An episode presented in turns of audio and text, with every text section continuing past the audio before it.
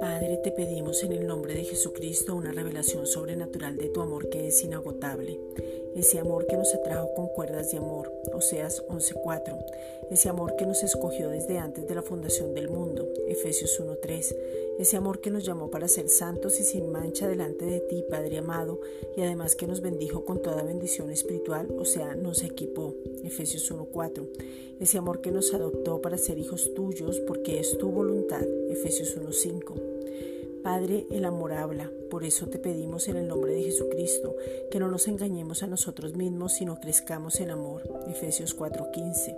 Que tú nos muestres las motivaciones de nuestro corazón para saber cómo realmente estamos, no para condenación, sino para crecer, para centrarnos, enfocarnos, mantenernos y desde nuestro corazón poder amarte y amarnos para manifestar el amor a otros. Segunda de Corintios 3, versículos 1 al 3. Padre, tu amor es inagotable, maravilloso, sin medida, sin límite, no se cansa. En el nombre de Jesucristo te pedimos que ese amor que ya fue derramado se revele a nuestras vidas en toda su dimensión. Romanos 5:5.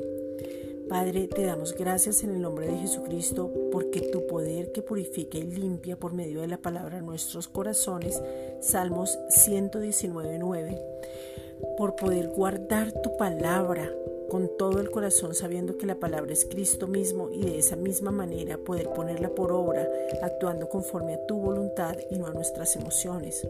Somos prudentes, edificamos sobre la roca que es Cristo mismo, Mateo 7, versículos 24 al 25, y nos regocijamos en ti, Salmos 119, 6.